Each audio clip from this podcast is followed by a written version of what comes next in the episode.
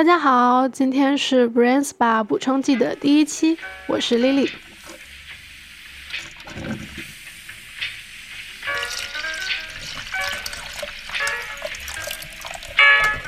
很开心你发现了这个节目，也非常欢迎你在评论区和我交流。那如题所示呢，我今天想和大家聊一聊怎样找到适合自己的工作这件事儿。因为我自己呢，其实也是二零一九年，也就是去年刚从南安普顿大学 Marketing Management 专业硕士毕业，现在在一家 Social Listening 领域顶尖的公司工作，刚两个多月。所以呢，关于应届毕业生找工作这件事儿的感受还是比较新鲜的，所以想趁热跟大家分享一些我的经验。那去年秋天，我也并没有去某一个固定的城市待着，而是在家里自主准备的应聘，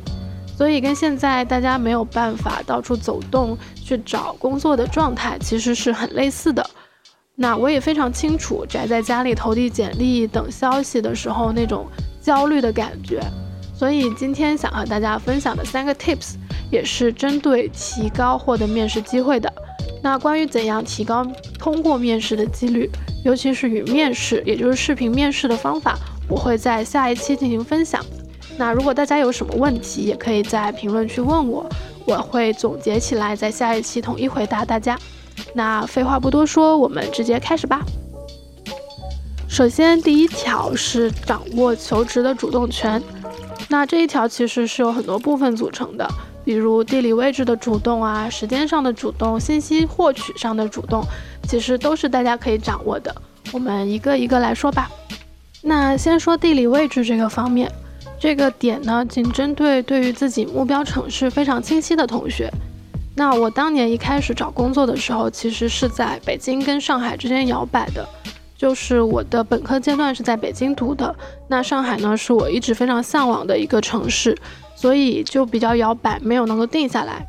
但我有很多朋友都是直接到目标城市去租房，一租就是两三个月。那这样有个好处就是，第一有任何面试机会都可以很快答应下来，直接就过去面试了。那第二呢是大城市一般都有很多大学。有些公司招聘会就会选一些大学去开宣讲会，尤其是本地的大学，那所以也可以通过参加宣讲会的方式去获得更多及时的面试信息和机会。那我当时就因为人不在上海，错过了一家大型快销公司的面试邀请，人家给我打电话问我能不能第二天就参加面试，我说没办法，得看一下最快的机票什么时候。那虽然对方说以后再联系，但很显然呢，他们就是招人招的特别急，所以后来也没有再联系我了。那么，嗯，说到这里，大家也理解了。如果有非常明确的目标城市的话，还是最好在那儿待着。我的建议是直接过去那边住酒店的。租房的话，可以等工作定了再决定要要租哪里，因为租房的事情比住酒店要更复杂嘛。那。尤其是现在这个特殊时期，去到很多地方都需要隔离十四天。那越早去到目标城市，就能越快解除隔离，直接到岗，不容易错过工作机会嘛，对吧？OK，那第二个是时间上的主动。我知道很多求职的小伙伴呢，都会提前去各种公众号要一张大企业开放招聘的时间表，嗯。那甚至每一轮面试的时间线都会在这个表上有所标注，我觉得这样是很好的，但是还是不够。为什么呢？因为一般来说，这些公众号整理的信息，不管他说什么最全、超全之类的，但其实他们都只会放一些热门企业的招聘信息，而热门企业实际上每年每个岗位能够招收的应届毕业生都不会很多。那所以我们。即使是对这张表倒背如流，也不一定有机会能够进入这些公司的这些流程。另外呢，这些信息通常都是免费发放的，所以整理的人未必也是非常尽心尽力的，很有可能只是根据去年的信息、去年的时间表再重新整理出来的。那跟企业今年更新的实际情况未必是相同的，尤其是今年有特殊时期嘛。嗯，可能企业他自己会在官网啊或者官微其他地方，呃，进行另外的更新，所以其实是需要我们自己去查看、了解，做出来这样一张时间表的。那我建议大家还是去了解自己喜欢的公司，不管它是热门还是不热门，只要符合自己的专业和兴趣，都可以去先了解，整理出一个属于自己的时间表，然后按表进行简历的投递和每一个流程程序的进行，就不容易错过啦。那第三个就是信息上的主动。啊，我知道很多时候招聘方和应聘方都是存在很强的信息不平等的。那无论是各大企业的保密制度，还是各种原因导致我们没有办法最及时的掌握企业的新动态。那这种时候，我们除了可以参考学长学姐这些前辈的经验，去各大求职论坛上和小伙伴们交流，其实还可以去淘宝找一些往届的试题，去进行提早的刷题练习。嗯，我们还可以去 B 站找一些呃有过求职经验的 UP 主，分享一些自己的求职经历。那大家有选择的观看就好。我这边呢就分享一下我主动找人练习群面的经历吧。那如果你还不知道群面是什么呢，建建议你先查一下。那我当时也是一个人在家。基本上，我的大学同学、高中同学啊，他们要么在全国各地已经工作，要么还在读研，或者还在呃世界各地留学，没有人能够跟我练习模拟群面，所以我通过一些我自己认为比较高质量的公众号，加入了各大留学生求职群。注意，我只找的是留学生求职群，因为这样的话，我跟我一起练习的人就会跟我背景比较相似，比较方便我掌握。呃，跟我类似水平的人的情况，嗯，我觉得这是大家需要注意的一个小点。那然后我在这些求职群里面发消息说，我想组建小群进行模拟群面的训练。那我没有想到的是，非常快就有二十多位小伙伴加入了进来。在接下来的十天里，我们就进行了五场模拟群面。大家轮流出题，扮演面试官，完全按照各大快销公司的套路进行了线上的模拟曲面。那结束之后，大家也会用各自的面试经验进行点评和复盘，非常好的锻炼了我们对题目、对时间的掌握，还有我们在各个角色，比如说 reporter 啊，还有呃计时者啊这些角色的掌握。那从平时群内的聊天，我们也可以了解很多。平时不会了解到的小道消息，就包括说有一些我们的目标公司，呃，其实我们没有更好的渠道去了解了。但是群里面有些小伙伴会在那些公司里面实习过或者做过管培生，啊，那这些对我们后来的求职来说，可以说帮助是非常大的。那在大群里面，大家可能没有办法那么愉快的畅所欲言，那小群的话人数少一点，大家可能分享起来也就更加的放得开。我也非常推荐大家采用类似的方式，组一个小群进行线上的模拟群面，无论是微信还是 QQ，那打开视频通话功能就可以进行练习了。如果你的朋友没有主动为你去搭建这样的平台，那你可以去做那个主动的人。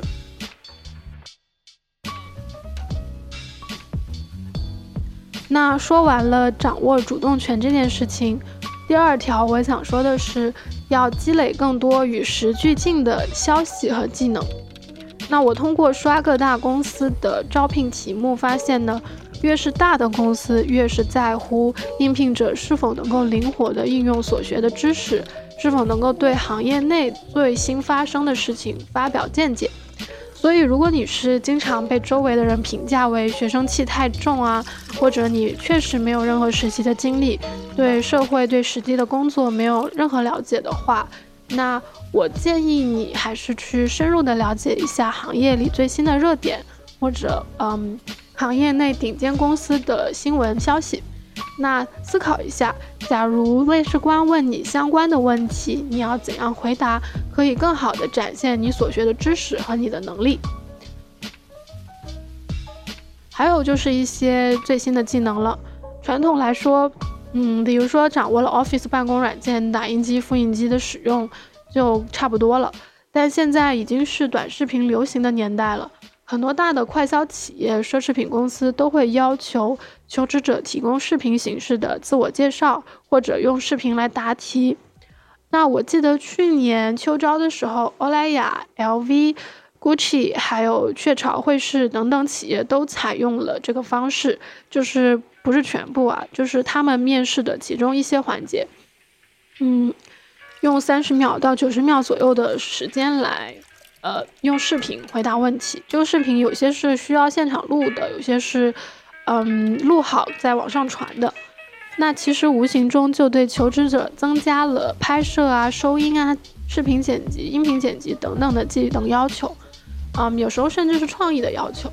我记得当时我通过欧莱雅筛选的那个视频环节，就是在真人出镜的视频里加入了手绘图画和动画的效果。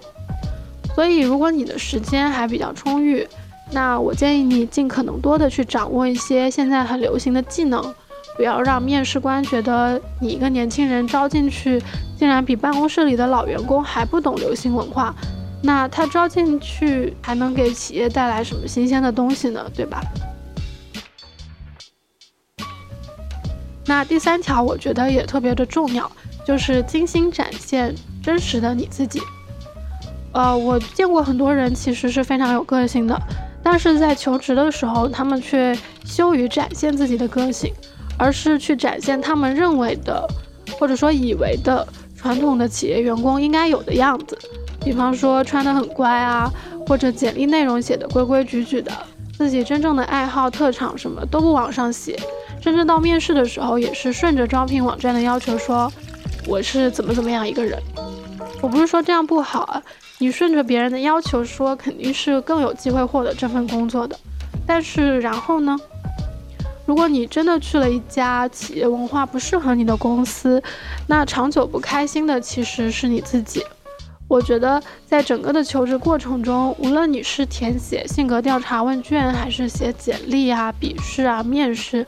最不应该忘记的是自己到底是怎样的一个人。你要是真的不喜欢交际，你就别说你特别爱跟人打交道，否则到时候真的要你去处理复杂的人事关系，你也不能立刻就辞职，对吧？所以我的建议是，如果你真的要去找一份适合自己的工作，那最好的方式就是你在求职阶段就表现出你真正的自己的样子，那么适合你的企业就会自然而然的被你筛选出来了。我记得当时我拿到现在这份工作的时候，最后一轮面试的时候，面试官问我最在乎什么，我说我很在乎氛围，我就想要踏踏实实的工作，不想要花太多心思在处理复杂的办公室关系上，就 something like that 吧。嗯，那我的 leader 呢，当时也是很直来直往啊，一个星期不到就给了我 offer。那确实，我在现在的公司就是管理很扁平，大家交流很轻松愉快的一个氛围，大家都在工作，嗯，就是一心在工作上那种非常向上的感觉，我是很满意的。那关于如何展现你自己，其实很多公众号呀、视频 UP 主啊、知乎用户啊，都会教大家怎样去编排一份干净漂亮的简历，以及面试中各种各样的问题怎样巧妙的去应对。那这个方面，因为大家都说了嘛，我就不多说了。我想要分享的是一些大家可能比较少听到的内容吧。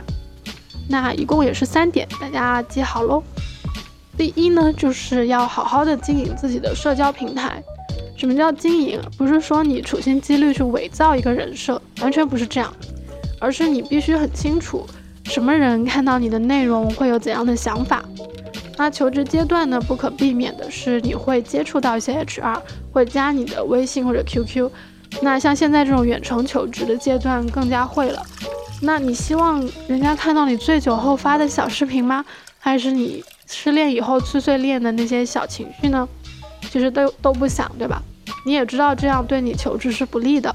所以提前准备好一个你认为对方可以看的社交平台。最好还可以给这个工作领域的微信好友分个群，那你谈起工作来也会更放心，对吧？嗯，第二条呢是你要尽量保持跟这个公司员工的风格一致。我为什么专门提这个事儿？因为所有的面试官，不管是 HR 老板还是你的部门经理 leader，那其实他都是在招未来的同事的。穿着打扮、说话举止越像未来的同事呢，他们就会越想选你。我以前在校团委工作的时候，也是做过面试官的。有时候真的一个人走进来，他说两句话，你就知道是不是你想要找的人了。如果不是，说实话，就算他技术再好，可能你也只是想婉言拒绝他。那 OK，你怎么知道未来的同事是怎样一个状态呢？其实方法很多了。无论是有的企业有开放日让你进去企业里面参观，还是说你通过看社交平台、发官方网站、宣讲会、招聘会来的那些企业内员工的状态，其实你都可以留意到具体是怎样一个状况。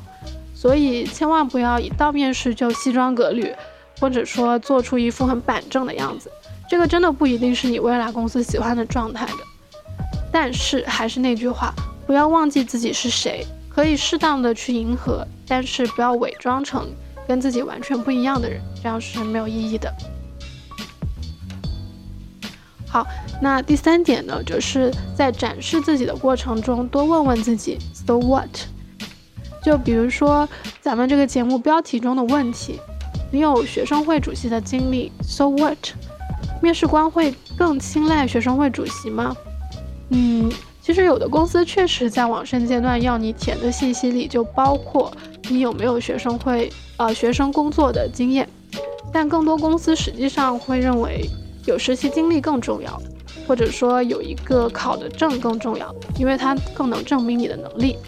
那如果你是在国内大学，学生会主席这个身份本身在大多数情况下并不会有太多的加成，而如果你能够说出它背后的经历以及锻炼出来的个人的价值。很有可能又是加分的。那这两者的区别在哪里呢？就在于你能不能够从做学生会主席的经历中提炼出来一些能力，展现出来你恰好符合你要应聘公司的要求。打个比方，你要应聘的工作是销售，而在学生会的经历里呢，你有大量的跟不同人打交道的能力，甚至你在做学生会主席之前，你就是做外联部部长，你就是做呃各种需要打交道的。这种细节的工作，而你的口才又特别的好，那么这份经历对于你求职的工作来说就是加分的。而如果你只能列举出你的奖状啊、附加分这种数据性的东西，可能面试官根本就记不住你。所以记得，无论你要说自己有什么经历，先问一句 “So what”。如果你能说出后续它背后所蕴含的能力，那么。没问题，OK，这就是面试官想要的。好，那今天的内容就是这么多。如果大家有关于应届生求职更多的问题，欢迎留言向我提问。我是 Lily，我是一个数据分析师，同时我有一个豆瓣号叫南少。我们下期见。